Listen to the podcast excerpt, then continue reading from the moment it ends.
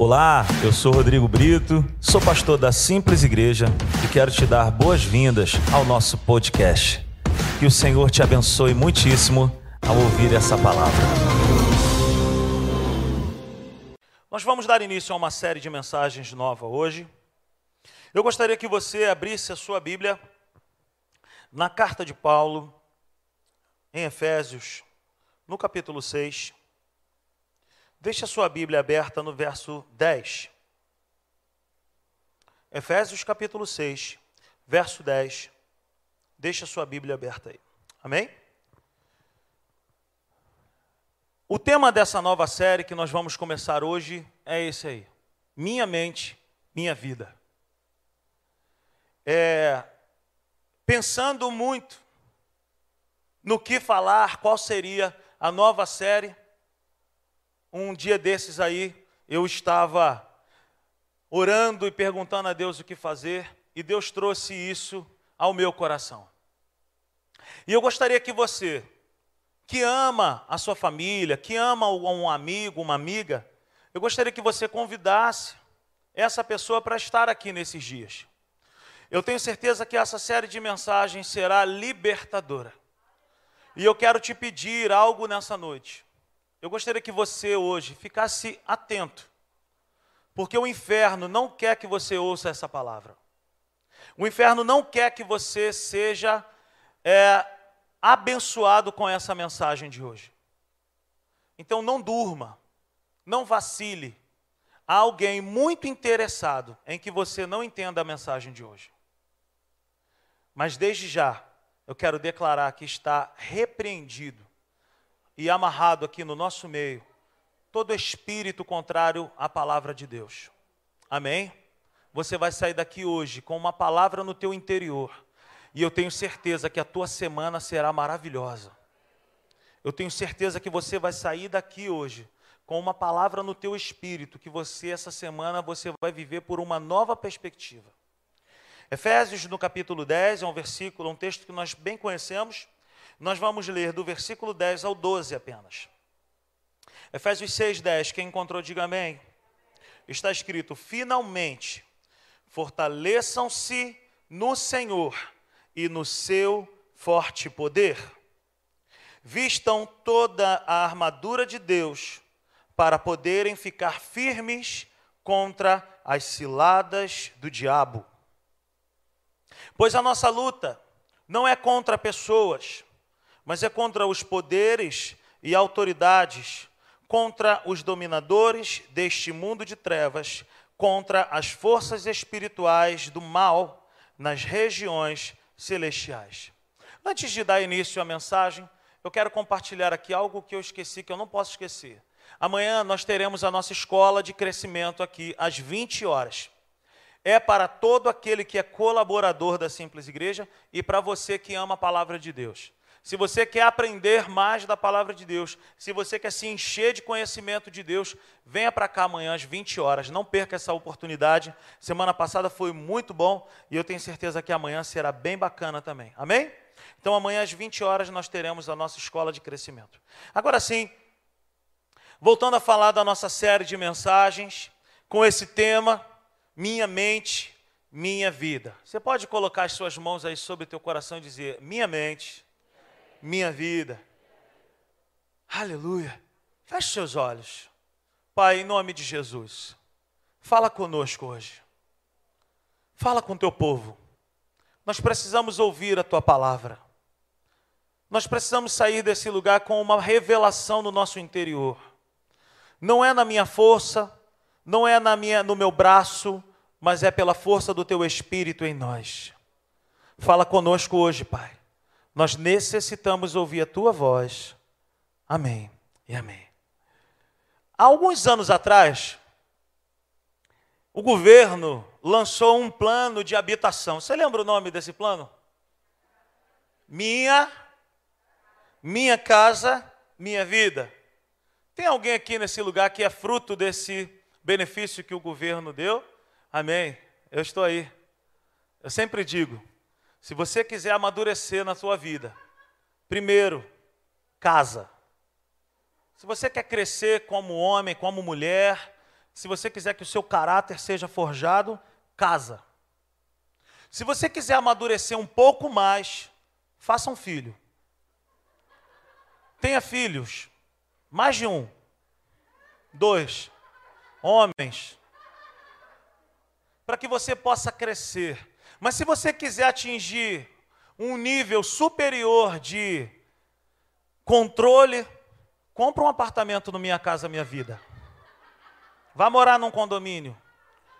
Que você todo dia vai ser testado no fruto do Espírito. É um seminário, querido, que você paga todo mês o condomínio e todo dia você é provado no seu caráter cristão. Barulho não falta, som alto também não. Criança chorando, jamais. Me lembro uma vez que eu falei com um vizinho que mora embaixo do meu apartamento, encontrei com ele na quadra, e eu falei para ele assim: meu irmão, é difícil morar debaixo do meu apartamento, né? Ele não me respondeu, ele fez assim, ó. Porque não é mole, meu irmão. Eu nunca vi um condomínio para ter tanta obra na vida. Se você quiser então crescer, vá morar num condomínio Minha Casa Minha Vida. Então, eu fui beneficiado junto com a Natália, com a minha família, por esse plano do governo, o Minha Casa Minha Vida. E quando foi lançado foi um frenesi.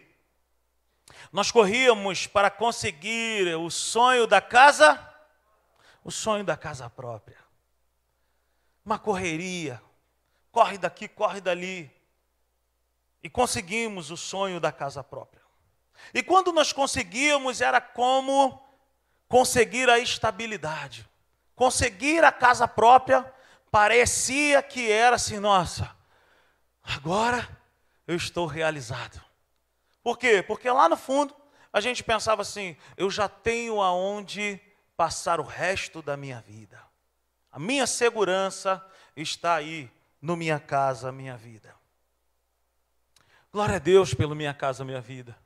Sou fruto do minha casa, minha vida. Graças a Deus por isso. Por isso. Mas o tempo passa e a gente começa a perceber que a nossa vida não depende de coisas. Eu vou para 17 anos de casamento. Quando eu caso, eu vou morar cinco anos em cima do Milas Doce ali, naqueles apartamentos. Compramos o apartamento, esperamos mais cinco anos para ficar pronto. E fiquei mais cinco anos morando com os meus pais. E a gente começa a perceber que a nossa alegria, que a nossa segurança, a nossa estabilidade, a nossa vida não está em coisas. Essa nova série, ela tem esse tema, Minha Mente, Minha Vida, pois é a nossa maneira de pensar que nos garante. Não são coisas que nos garantem, mas é a nossa maneira de pensar. É a nossa maneira de pensar que garante para nós estabilidade, ou se tivermos uma maneira de pensar errada, instabilidade. Se uma maneira de pensar for boa, estabilidade e segurança. Mas se a maneira de pensar for errada, instabilidade e insegurança. Preste atenção nisso que eu quero te falar nessa noite. A nossa maneira de pensar tem formatado um comportamento em mim e em você, bom ou ruim pela nossa maneira de pensar, nós temos sido, sido formatado em nosso comportamento, porque o comportamento nada mais é que o resultado de um pensamento, bom ou ruim. Então as nossas ações são resultados dos nossos pensamentos, dos pensamentos que têm permanecido em nós. Eu quero te fazer uma pergunta nessa noite. Eu estou dentro de uma pesquisa de opinião nesse mês de outubro. Eu tenho feito essa pergunta para algumas pessoas. Que tipo de pensamentos nós temos tido diariamente. Para para fazer uma análise, comece a notar, se for possível, a quantidade de pensamentos que eu e você temos tido nesses últimos tempos. Talvez você pense, mas nós estamos enfrentando uma pandemia, nós estamos passando. Joia, verdade. E acentuou muito mais essa questão de pensamentos nesse momento. Então eu te faço essa pergunta, não precisa me responder agora. Mas que tipo de pensamentos nós temos tido diariamente? Será que todos os pensamentos que temos são pensamentos naturais? Será que tudo que passa pela nossa cabeça, pela nossa. E eu não quero falar aqui de neurociência, que eu não entendo disso. Eu não quero entrar em assuntos que eu não posso falar, não é isso, me entenda bem. Mas será que todos os pensamentos que temos tido são pensamentos naturais? Nós temos uma frase aqui na igreja, que nos acompanha desde o primeiro ano da igreja, que nós falamos no primeiro retiro de homens, que é: pense no que você está. Vamos repetir isso? Pense no que você está pensando. Quando eu li essa frase, muitos problemas na minha vida foram resolvidos. Eu li essa frase no livro é o campo da batalha da mente, da Joyce Meyer. Eu era super preconceituoso em relação a Joyce Meyer, mas o dia que eu li o livro dela, eu fui muito abençoado e o preconceito foi por água abaixo. E uma coisa que marcou muito a minha vida foi essa frase: pense no que você está pensando. E é justamente isso que essa série quer para a minha vida e para a sua vida. No que você tem pensado em relação à sua família? Que tipo de pensamentos você tem tido em relação à sua esposa, homem? E que tipo de pensamentos você tem tido em relação ao seu esposo, mulher? Que tipo de pensamentos nós temos tido em relação aos nossos filhos? Que tipo de pensamentos nós temos tido em relação à nossa saúde? Que tipo de pensamentos nós temos tido em relação ao nosso futuro? Que tipo de pensamentos nós temos tido em relação a Deus? Veja bem, eu acabei de falar com você que nós estamos numa pesquisa de opinião, na verdade eu estou fazendo uma pesquisa de opinião com algumas pessoas, e eu cheguei à seguinte conclusão: todos nós temos sido atacados por um mesmo tipo de pensamento. Chego a essa seguinte conclusão depois de sondar a minha vida, depois de sondar a vida da minha esposa e depois de bater um papo com alguns amigos bem chegados. Eu fiz isso nesses dias, ao sentar com alguns amigos e dar a oportunidade para cada um deles falar que tipo de pensamentos eles tinham tido. E nós não combinamos essa reunião para esse motivo mas eu contei a minha experiência do que eu estava passando, e quando eu abri a minha boca, todos eles tinham o mesmo diagnóstico. Me assustei há 15 dias atrás, quando eu tive coragem de chegar para a Natália e falar para ela: Natália, eu tenho tido alguns pensamentos estranhos. Eu tenho tido alguns pensamentos esquisitos. Eu estou pensando no que eu estou pensando e, e, e me vem alguns pensamentos que eu percebo que não são de Deus, não vêm de Deus. E ela tem a coragem de abrir o seu coração para mim e falar assim: eu também tenho tido esses tipos de pensamentos. E eu chego mais uma vez à seguinte conclusão: que essa situação do minha mente é a minha vida, é uma questão de todos nós, que se eu e você não guardarmos, protegermos, se nós não pensarmos bem que tipo de pensamentos nós temos tido, nós seremos apenas abatidos, atacados e nós não vamos saber de onde vem, o que, que é isso, e nós estaremos combatendo da maneira errada. Até aqui, quem está me entendendo, diga amém. O que tem acontecido conosco são pensamentos que têm permanecido em nós e que estão construindo dentro de nós grandes fortalezas dentro da nossa maneira de pensar. São pensamentos que têm ditado a regra da nossa vida.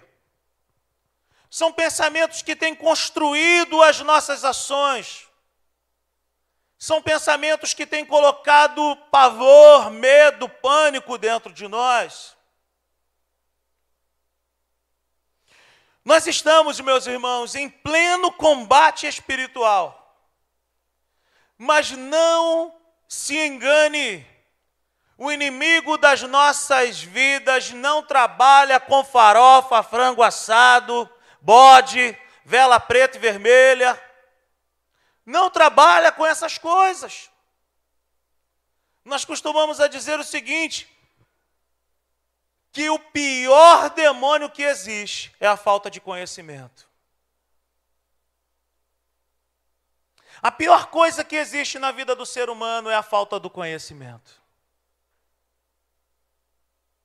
Veja bem, meus irmãos, nós sempre dizemos que estamos numa guerra, num combate espiritual mas nós esperamos um ser com um rabinho, com uma tanguinha, sem camisa, um tridente enorme,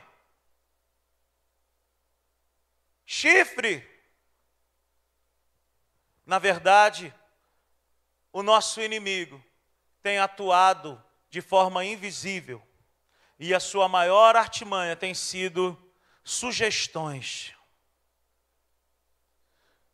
a sua maior artimanha que ele tem utilizado contra, principalmente contra o povo de Deus, tem sido sugestões. Não perca essa palavra, meu irmão. Não demole. Veja bem, o verdadeiro combate espiritual se chama uma disputa pelos nossos pensamentos. Você pode repetir isso? O verdadeiro combate espiritual se chama uma disputa pelos meus pensamentos.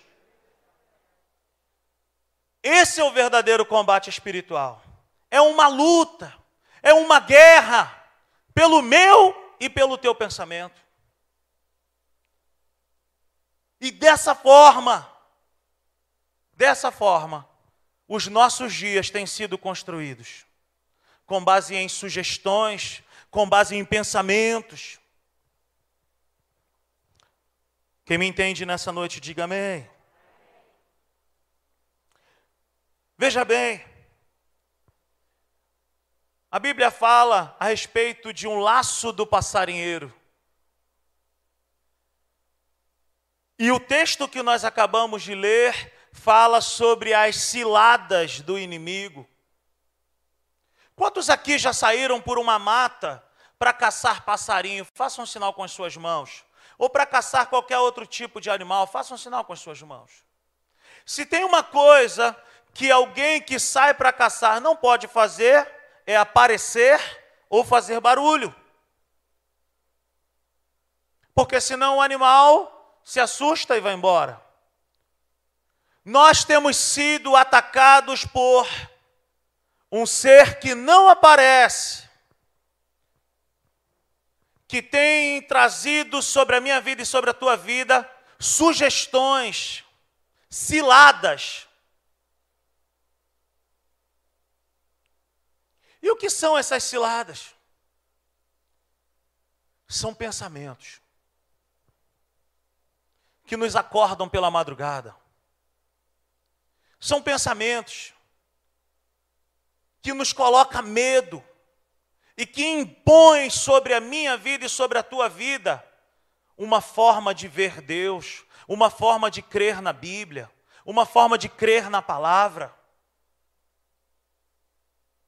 Através desses pensamentos, o inimigo das nossas almas tem passado completamente desapercebido.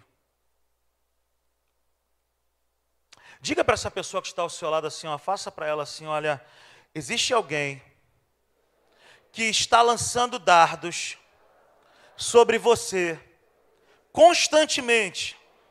E se você não se proteger, você morrerá aos poucos. Não se assuste.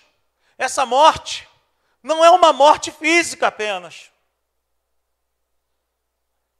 Mas essa morte que eu quero falar não é uma morte que talvez você esteja se protegendo.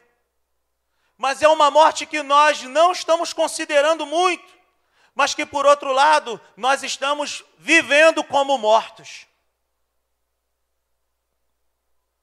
Que tipo de morte é essa?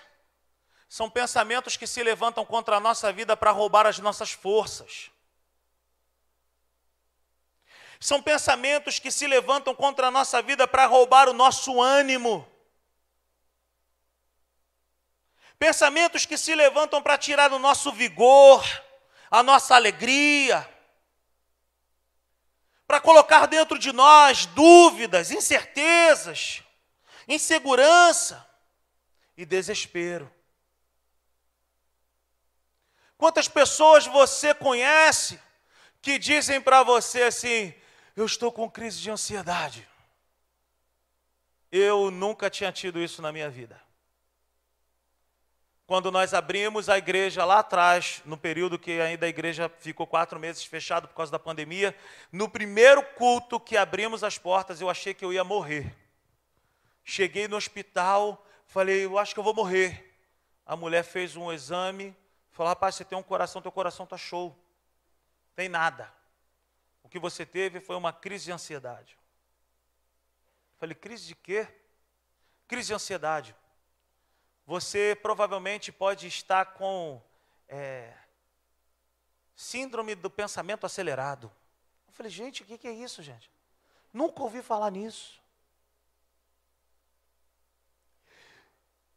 E dando uma olhada nos meus pensamentos e dando uma analisada nos meus pensamentos, eu cheguei à seguinte conclusão: esses pensamentos que têm roubado a minha força, que têm trazido desesperança, incerteza, roubado o meu vigor, o meu ânimo, a minha alegria, colocado dúvida dentro de mim, não podem ser pensamentos que vêm de Deus, porque Deus é contrário a tudo isso. Ao mesmo tempo, esses pensamentos não podem vir de mim mesmo, porque eu não vou desejar o mal para mim mesmo. Então esses pensamentos eles só podem vir de um lugar. E vem das trevas. Vem do inferno. Eu cheguei ao ponto, já compartilhei isso com a igreja, a um ponto, há um tempo atrás, que eu tinha medo de perder meus filhos. E diariamente o diabo dizia nos meus pensamentos, e eu achava que poderia ser algo natural: teus filhos vão morrer. No outro dia ele fazia um rodízio: a tua mulher vai morrer, você vai ficar com os teus filhos. Você vai acontecer isso contigo, teus filhos vão ficar órfãos e não sei o quê. E eu comecei a compartilhar isso com algumas pessoas e cheguei à seguinte conclusão: que outros pais, que outros homens e outras mulheres estão, estão passando por esse mesmo tipo de pensamentos. O meu futuro, os meus filhos, se eu morrer, não sei o quê, e coisa e tal. Nós nunca pensaríamos essas coisas de forma natural. Deus não tem esses tipos de pensamentos ao meu e ao teu respeito. Só existe uma pessoa interessada em lançar esses pensamentos sobre a nossa vida: o inferno. Quem está me entendendo nessa noite aí? Será que sozinhos nós teríamos esses pensamentos? Claro que não. Então quem é que tem lançado isso sobre nós? E aí, quando eu vou bater um papo com a Natália, a Natália fala para mim: eu tenho tido esses mesmos pensamentos medo, angústia. Não pense, meu irmão, que pastor não tenha problemas assim. Não pense que esposa de pastor não enfrente essas adversidades. Não pense você que eu e minha família não passamos por momentos de insegurança. Eu não sou um super-herói da fé. Eu sou alguém igual a você. Agora, o que nós precisamos entender é como discernir isso. A velocidade de nós discernirmos de onde vêm esses tipos de pensamentos vai resultar a minha vitória ou a nossa derrota. Seja rápido, não em pensar uma porção de bobagens, de besteiras, de ataques malignos, mas seja rápido em discernir de onde tem vindo esses ataques. O inferno, através daí dos seus demônios, tem constantemente lançado dardos contra os nossos pensamentos. Ele fica atrás do muro, lançando pensamentos mentirosos. Ele lança e se esconde. E esses pensamentos parecem ser naturais. Ele lança um dardo, ele lança um pensamento mentiroso sobre a nossa vida, dizendo que nós vamos morrer rápido, dizendo que os nossos filhos não terão um futuro brilhante, dizendo que o nosso casamento vai acabar, dizendo que você. Gente, eu conversando com um amigo que teve um pequeno problema de saúde e veio um pensamento sobre ele de que aquele problema que ele tinha pequeno era um câncer. E ele começou a formatar a vida dele, o comportamento dele, pensando no câncer. É câncer, é câncer, é câncer. E quando ele foi fazer o exame, o médico falou: não tem como ser câncer. Não tem, não tem nada a ver uma coisa com a outra. E aí eu chego à seguinte conclusão: que a estratégia do inferno é a mesma estratégia que Hitler usava ele conta diversas vezes, sem cansar, uma mentira, até que essa mentira se transforme em uma verdade.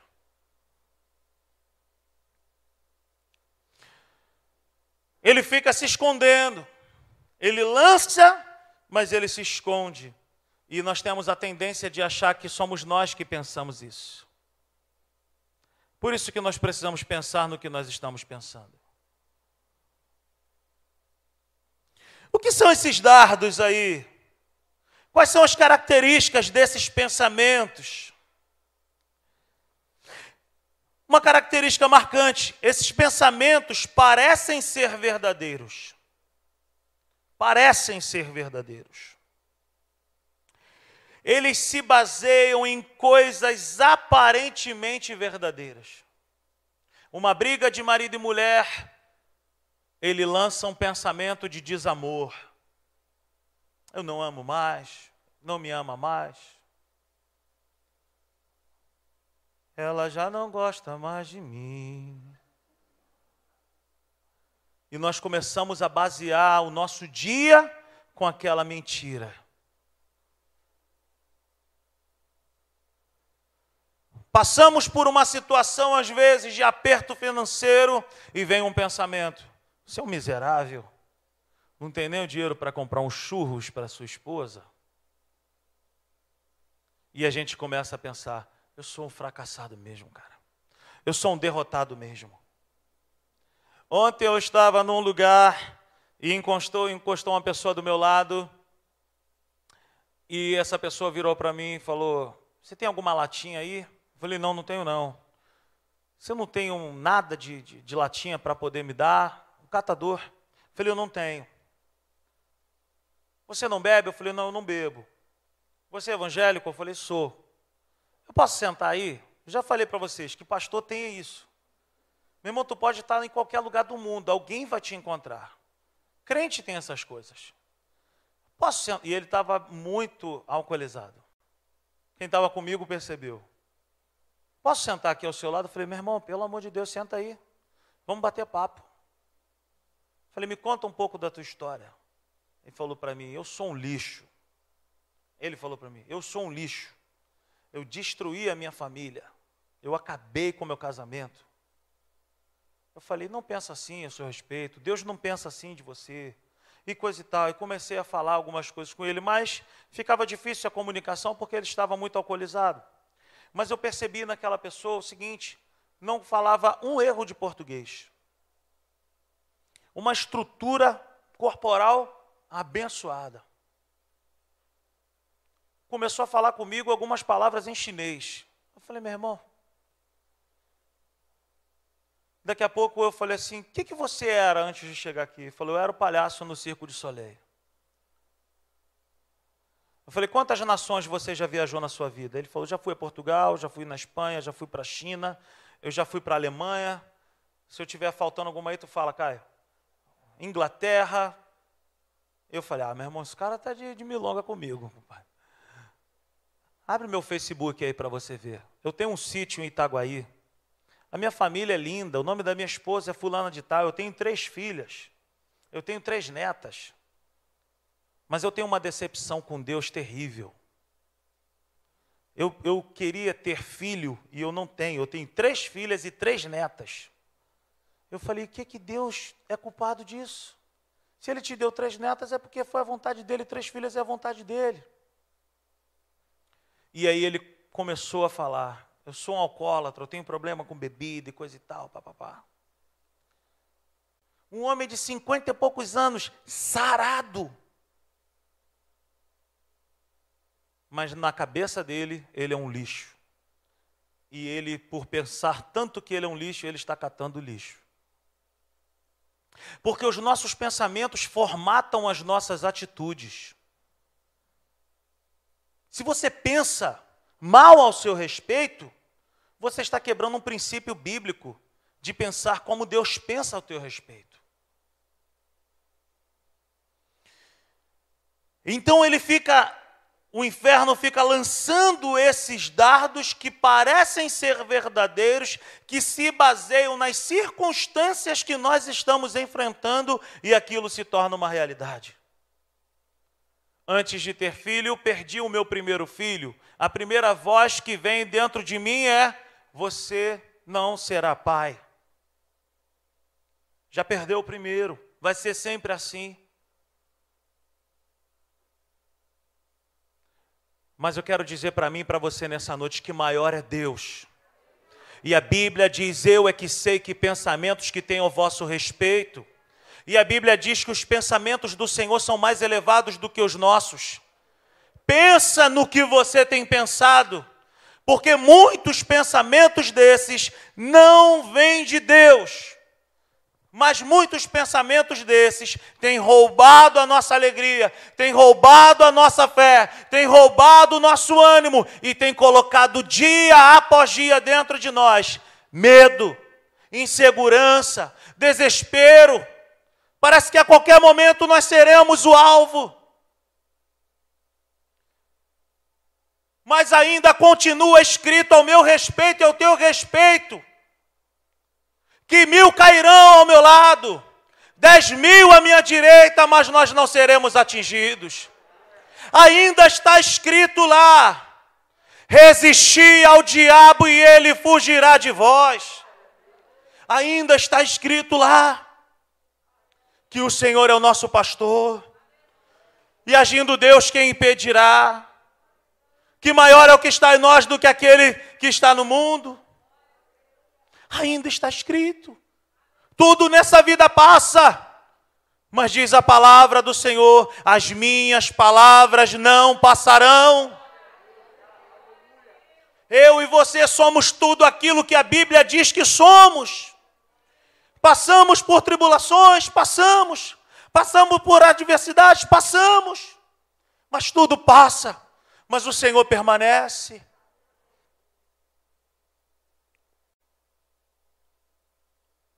Não baseie a sua vida por aquilo que você está enfrentando agora.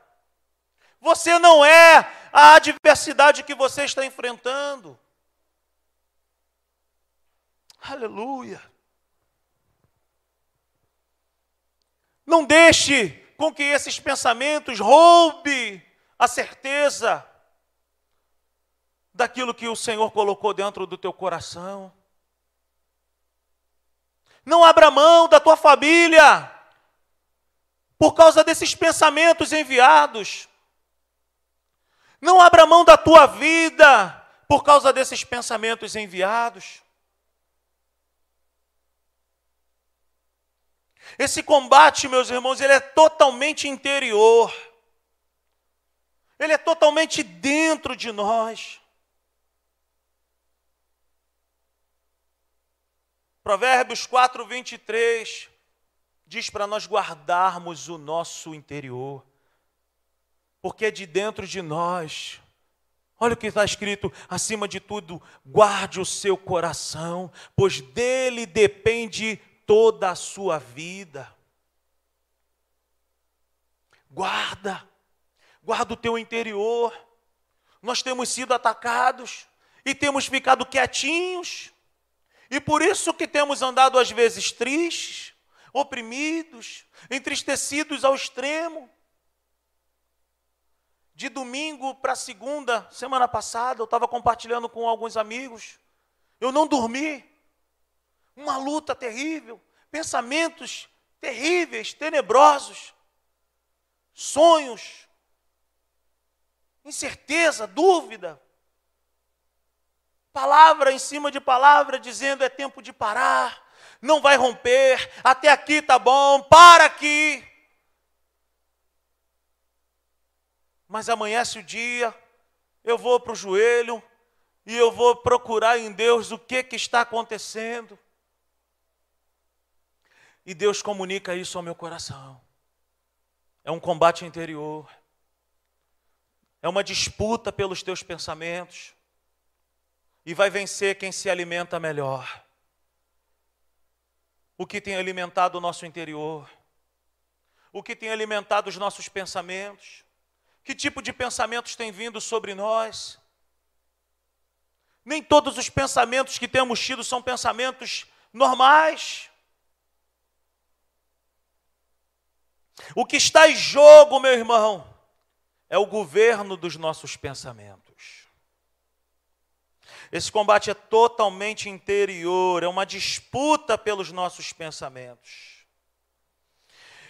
Nós estamos lutando contra um ser espiritual, mas muitas vezes usando armas carnais. Ah, esse desânimo, ai, essa prostração, ai, tudo que eu preciso hoje é dormir, tudo que eu preciso hoje é viajar, tudo que eu preciso hoje é comprar, tudo que eu preciso hoje é isso, é aquilo, e aí nós fazemos tudo isso, viajamos. Não é, não sou contra isso, queridos. Eu amo viajar, eu amo passear, eu amo isso e aquilo. Amo, amo, mas nós não podemos transferir a, a, a solução dessa guerra que temos enfrentado com coisas. Nós precisamos urgentemente usar as armas certas. Quem é o verdadeiro inimigo das nossas vidas? É aquele que tem nos atacado sem ser visto.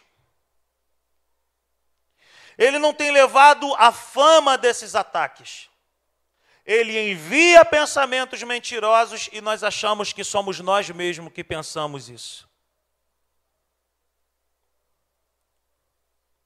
Ele não tem levado nem a fama. Ele tem lançado pensamentos mentirosos, vestidos de verdade, e tem tirado a convicção de fé dos filhos de Deus. Esses pensamentos têm calado os nossos lábios, esses pensamentos têm colocado terror dentro de nós. Mas deixa eu te falar algo nessa noite. Não é isso que o Senhor tem para a minha vida e para a tua vida. Ele é a nossa torre forte, socorro bem presente. Ele é a força da nossa salvação, socorro das nossas vidas em dia de adversidade. Ele é a nossa rocha firme e fiel. Ainda que um exército se acampe ao meu e ao teu redor, não temeremos mal algum, porque tu estás comigo. Eu não estou dizendo que nós não podemos passar por isso, que não passamos por isso. Eu estou dizendo que nós precisamos reagir bem a esses ataques.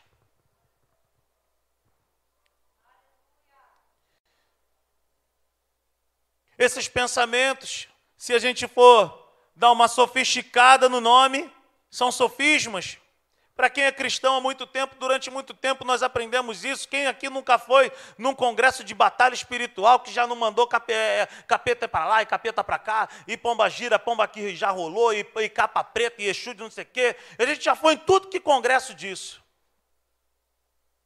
E uma palavra nós aprendemos lá atrás: sofismas, sofismas. O inferno envia sofismas. E sofismas nada mais é do que um pensamento mentiroso que se transforma em uma verdade dentro de nós. Sofismas são falsas afirmações que parecem verdades, que contadas muitas vezes se transformam em verdades. E assim sendo, tem formatado o nosso pensar e o nosso comportamento. Mas o maior barato disso é que ele lança e ele não aparece ele lança um pensamento e nós achamos que é normal. Ele lança um pensamento e nós achamos que um pensamento que nosso filho vai morrer amanhã, que o nosso casamento vai acabar, que isso vai destruir, que aquilo, que nós vamos perder aquilo que nós conquistamos. E ele tem passado na gíria do carioca, ele tem passado batidão. Mas nessa noite, nós não seremos mais ignorantes o Senhor está nos dando conhecimento hoje para usarmos as armas corretas e agirmos da maneira certa. Que áreas ele tem lançado os seus dardos inflamados? Em áreas vulneráveis. Essas áreas de ataque dele visam tirar a nossa confiança em Deus. Esses ataques não visam me tirar da igreja, nem te tirar da igreja. Esses ataques visam tirar a nossa confiança. Esses ataques visam tirar a nossa certeza, a nossa paz. Nós vamos continuar na igreja, mas se ele conseguir tirar de nós a certeza, a confiança, a paz, a alegria, ele fica satisfeito. Porque um crente sem ânimo é um crente paralisado. Ele não vai aparecer para mim e para você dizendo: estou aqui, vou te furar. Mas ele lança um pensamento. Ó, oh, nesse caminho da escola eu vou matar teu filho. Cuidado com teu filho, hein? Que eu vou destruir. Onde está tua esposa? Onde está teu esposo? Eu vou destruir tua vida. E nós temos lutado contra pessoas, ao invés de responder na palavra ao inferno. E aí nós temos brigado, às vezes nós brigamos com pessoas, brigamos na igreja, temos vários problemas pelo simples fato de não sabermos o que nós estamos enfrentando. Então, essas áreas vulneráveis na nossa vida, esses pensamentos aumentam. E sabe o que, que acontece? Aumenta o tamanho da preocupação e da perturbação dentro de nós. Transformam Deus em um nanico e o problema um gigante. Meu irmão, eu estou aqui para te dizer, para me dizer e te dizer que Deus é o mesmo. Ele é o Todo-Poderoso. O que tem que mudar é a nossa percepção. O que precisa mudar é o nosso discernimento de saber como guerrear. De saber que nós estamos em pleno combate, em plena disputa pelos nossos pensamentos e nós precisamos agir corretamente. Você e eu temos sido constantemente atacados para aumentar a ótica de uma determinada área de medo na nossa vida. Esses ataques vão aumentando e vão aumentando, e daqui a pouco a gente. Cara, deixa meus filhos aqui, não sai com eles, não faz nada, não, vamos ficar aqui. Como se Deus não tivesse mais poder para guardar a nossa entrada e a nossa saída. Esses ataques, eles se levantam para diminuir o poder de Deus. Mas a Bíblia diz que Ele é o mesmo de ontem, de hoje e eternamente Ele é. Ele é Deus. Ele é Deus. Como prevalecer nesse combate? Como resistir? Como vencer essa disputa pelos nossos pensamentos? Como? Versículo 10 de Efésios 6 diz: Finalmente, fortaleçam-se no Senhor e no seu forte poder. Se eu e você quisermos prevalecer, se eu e você quisermos vencer, nós precisamos estar no lugar certo. E esse lugar certo não é geográfico. Não adianta se isolar numa chácara, num sítio, não adianta se isolar num lugar. O que Deus quer que eu e você venhamos a entender que o verdadeiro lugar para estar é nele, na presença dele, aos pés dele, jogado, prostrado aos pés dele, dizendo: Senhor, eu estou sentindo isso, eu estou pensando aquilo, mas eu quero dizer: a minha confiança está posta no Senhor, tu és o meu redentor, em ti eu posso todas as coisas.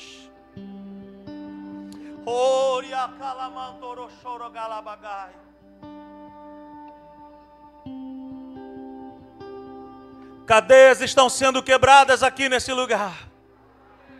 Cadeias estão sendo quebradas aqui nesse lugar. Há poder no nome de Jesus. Ele é o Senhor. Nós só vencemos se estivermos nele. Nós só vencemos se nos alimentarmos dele, se bebermos da força e do poder dele não é uma força, não é uma estratégia humana, mas é permanecendo nele.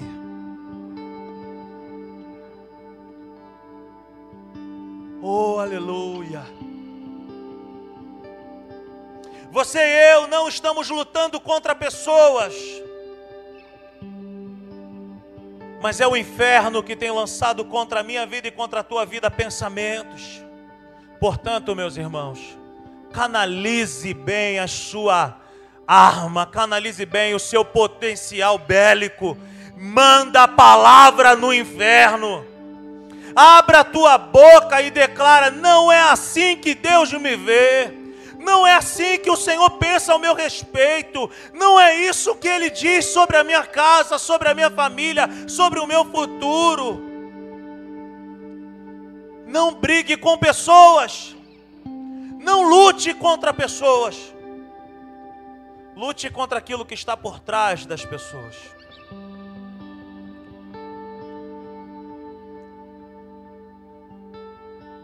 Lute com as armas certas. Deus já disponibilizou para mim e para você as armas espirituais. Palavra medita na verdade, medita na palavra de Deus. Josué, eu serei contigo, assim como eu fui com meu servo Moisés. Eu irei contigo, eu serei contigo do determinado ponto ao determinado ponto. Eu vou abater os teus inimigos, eu vou fazer isso, eu vou fazer aquilo. Mas tem uma coisa: medita na palavra de dia e de noite não se aparte da tua boca os meus mandamentos. Bota a verdade para dentro. Bota a palavra de Deus para o teu coração, meu irmão. O povo de Deus só pode ser derrotado por falta de conhecimento. Bíblia em cima de estante fechada não é amuleto. Tira a poeira da tua Bíblia hoje. Começa a botar para dentro o alimento da palavra de Deus. Abre a tua boca de maneira correta dentro da tua casa e começa a declarar: na minha casa não. Esse pensamento em relação à minha família vai cair por terra hoje. Eu não aceito esse pensamento sobre a minha vida. O meu marido é uma bênção, a minha esposa é uma bênção, os meus filhos são como flecha na mão do arqueiro. Deus tem propósito para minha casa. Ninguém vai morrer de tragédia, ninguém vai perder nada. A glória de Deus está por mim. Aleluia. Meu irmão, ore, leia a palavra, ora. A única oração que não pode ser respondida é aquela que não é feita. Oração que não é feita não é respondida. Eu não sei orar. Se você não sabe orar, você só sabe sofrer. Se você não lê a palavra e se você não sabe orar, você está dizendo para mim que você já é mais do que derrotado. Mas não é assim que Deus nos vê. Eu não sei orar. Como é que não sabe orar? Abre a tua boca. Fala com Deus, Senhor, eu não sei falar bonito como aquele irmão fala, como aquela irmã fala, mas eu vou falar do meu jeito. Tu és o meu papai, tu és o meu Deus, tu me guarda. Ah, Senhor, se é tudo aquilo que eles falam lá na igreja é verdade, eu declaro isso sobre a minha vida. Tu és a minha paz, tu és o meu provedor, tu és o meu melhor amigo, tu és tudo para mim. Senhor, tu és a minha defesa. Senhor, no dia da adversidade, ele me guardará no seu pavilhão. Ah, Senhor, se por um caminho Satanás tem vindo contra a minha vida, por sete caminhos ele fugirá.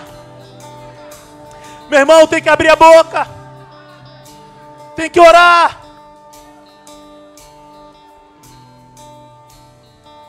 Nós precisamos usar as armas corretamente. Eu servi as Forças Armadas no ano de 2000. E a gente chega nas Forças Armadas com aquele sonho de dar um tiro de fuzil. Mas demora dois meses para você dar um tiro de fuzil. Porque primeiro eles vão pegar essa arma, eles vão te ensinar a fazer a manutenção, eles vão te ensinar o que que pode, o que que não pode. Eles vão nos ensinar como carregar. Eles vão nos ensinar como transportar. A gente não sai dando tiro assim. É só quando nós aprendemos. Eu e você já temos uma arma em nossas mãos chamada Palavra de Deus. Meu irmão, está na minha vida, está na sua vida, é só abrir, é só abrir e ler. É só começar a se enxergar naquilo ali. É só começar a se ver dentro disso. É só começar a dizer, Senhor, se está escrito, eu creio. Se é isso que está escrito aqui, eu creio nisso. Eu tomo posse dessa verdade. Se a tua palavra diz que o Senhor me deu poder e autoridade para pisar serpentes e escorpiões, e nada me causará dano algum, eu creio nessa verdade. Satanás, até aqui tu me envergonhou, até aqui tu me escravizou, mas nessa noite eu quero declarar que a minha família pertence ao Senhor Jesus, o meu casamento pertence a Deus, a mim, os meus filhos não morrerão, os meus filhos serão uma bênção, eles vão cumprir o propósito deles, eu terei em Deus um futuro brilhante, as minhas necessidades serão supridas em glória. Aleluia. E por último, se coloque em posição de autoridade. Não adianta você ser militar, ter uma arma, ter uma farda, se você não sabe falar como um militar. Eu me lembro de uma cena, numa madrugada em que eu estava de serviço, em frente à mangueira, em frente ao morro da mangueira. E eu me lembro que uma pessoa veio quebrando as lixeiras da calçada do, do, do quartel que eu servia. E era um homem enorme, alcoolizado, dava medo até de chegar perto dele.